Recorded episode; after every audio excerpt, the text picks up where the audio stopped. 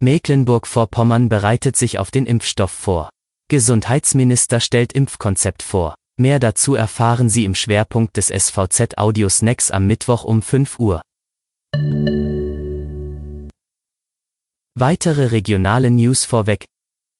Die Arbeitsmarktzahlen sehen im November gar nicht so trübe aus. Die Arbeitslosenquote liegt in Westmecklenburg bei 6,7 Prozent.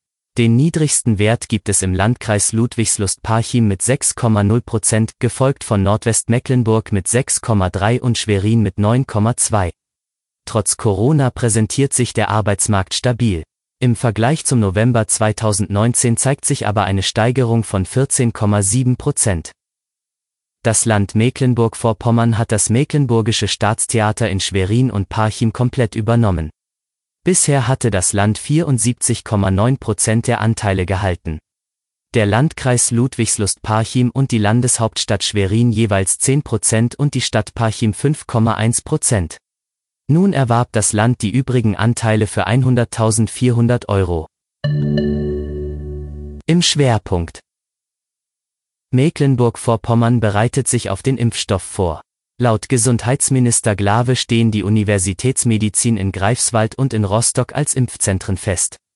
Die Bundeswehr hat Standorte in Wismar, Pasewalk, Güstrow und Neubrandenburg als Impfzentren angeboten. Über weitere Impfzentren werde mit den Bürgermeistern und Landräten gesprochen.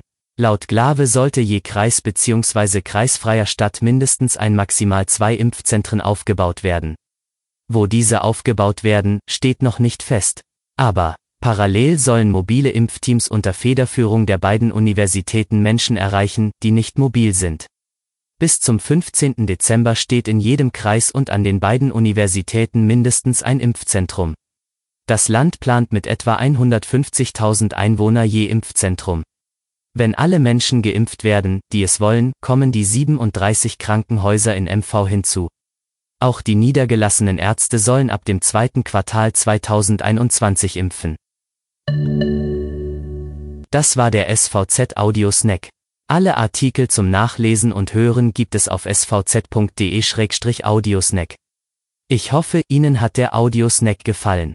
Geben Sie mir gerne Feedback und schreiben Sie eine E-Mail an audio.mhnord.de. Wir hören uns morgen früh wieder.